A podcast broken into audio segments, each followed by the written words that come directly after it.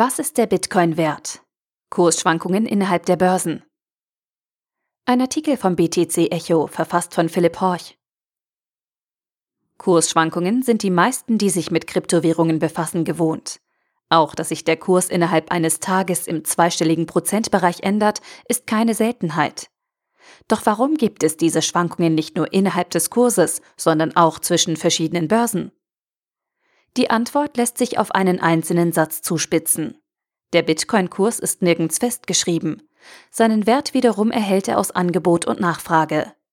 Denn der Preis für einen Bitcoin setzt sich immer daraus zusammen, wie viel ein Verkäufer dafür verlangt und wie viel ein Käufer bereit ist, dafür zu zahlen. Die Börsen nehmen dann eine vermittelnde Rolle ein und sorgen so für eine Einigung zwischen den Parteien. Je nachdem, bei welcher Börse man gerade handelt, setzt sich diese Differenz, abzüglich aufkommender Kosten, unterschiedlich zusammen. Zum Aspekt von Angebot und Nachfrage gesellen sich geopolitische Faktoren. Je nachdem, wo die jeweilige Börse ihren Sitz hat, kann es sein, dass der Preis aufgrund regulatorischer Hürden wie Steuern oder auch durch die wirtschaftliche Lage beeinflusst ist.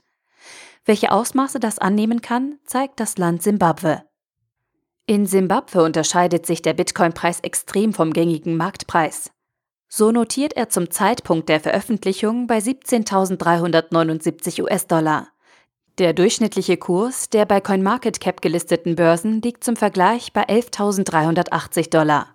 Ein Unterschied von knapp 6.000 Dollar. Um diesen dann doch signifikanten Unterschied zu erklären, muss ein Blick auf die ökonomische und politische Lage des Landes geworfen werden. Als der autokratische Präsident Mugabe durch das Militär abgelöst worden ist, war das Land bereits im finanziellen Ruin. Der Simbabwe-Dollar wurde nach einer Inflation von bis zu 230 Millionen Prozent komplett abgeschafft. An seine Stelle trat fortan unter anderem der US-Dollar. Aufgrund mangelnder Exportwirtschaft gab es davon jedoch nicht genügend. Physische Geldscheine sind nach wie vor Mangelware. Aber selbst der Dollar ist hier nicht so viel wert, wie eigentlich wert ist. So hat man im Januar 2017 für 100 Dollar physisches Geld 120 elektronische Dollar gezahlt. Im November waren es dann schon 180. Hinzu kommt, dass die Banken den US-Dollar nicht selbstständig drucken können, da es sich um eine Fremdwährung handelt. Die Folge ist, dass an Geldautomaten kaum Geld ausgezahlt werden kann. Überweisungen ins Ausland sind so gut wie unmöglich. Selbst die Regierung hat Probleme, Geld ins Ausland zu überweisen. Außerdem gibt es viele Menschen, die im Ausland arbeiten und ihre Familien in Simbabwe unterstützen wollen. Das Problem? Die Banken verschlingen einen Großteil der gesendeten Geldmengen. Es fehlt also an Vertrauen in die Institutionen. Fremdwährungen verlieren in Simbabwe schnell an Wert. So war der Ruf nach Alternativwährungen groß. Trotz der immer wieder bemängelten Volatilität der Kryptowährungen schien der Bitcoin hier sicherer als die genannten Optionen. So haben viele ihr vorhandenes Vermögen in Bitcoin investiert, um es vor Wertverfall zu schützen. Damit fällt es zum einen nicht der Inflation und den Banken zum Opfer, andererseits können die Menschen damit internationale Zahlungen tätigen. Die zahlreichen Möglichkeiten also, die den Bitcoin von herkömmlichen Zahlungsverfahren im Land abheben, machen ihn attraktiver. Durch seine Nutzen und seine Funktion als Wertspeicher hat er letztlich einen Mehrwert. Die Menschen haben letztlich mehr Vertrauen in die Kryptowährung als in alle anderen Alternativen. Dadurch können Verkäufer mehr dafür verlangen und die Käufer sind auch bereit, mehr dafür zu bezahlen.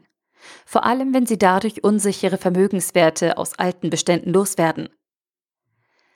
Bei einem Preisunterschied von 6000 Dollar pro Bitcoin spitzen Trader vermutlich die Ohren.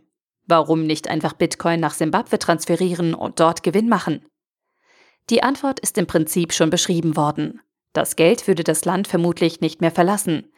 Denn um sich bei der afrikanischen Börse Golix zu registrieren, braucht man einen ortsansässigen Bankaccount. Da sämtliches Fiat-Geld wieder über die zentralen Banken fließt, verliert es entweder an Wert oder geht auf dem Weg verloren. Aus demselben Grund würden Menschen in Simbabwe auch nicht auf externen Börsen einkaufen. Das Geld kann kaum die Grenzen passieren, schlichtweg weil es einfach nicht vorhanden ist. Der Bitcoin hat als Zahlungsmittel und Wertspeicher in Simbabwe also mehr Wert als sein Dollarpreis. Im Prinzip erhält der Bitcoin in Simbabwe seinen Wert durch seine Anwendbarkeit. In seinem ursprünglich intendierten Sinn als dezentrales Zahlungsmittel und Währungsalternative ist er also sogar mehr als seinen Preis wert. Der Artikel wurde gesprochen von Priya, Vorleserin bei Narando.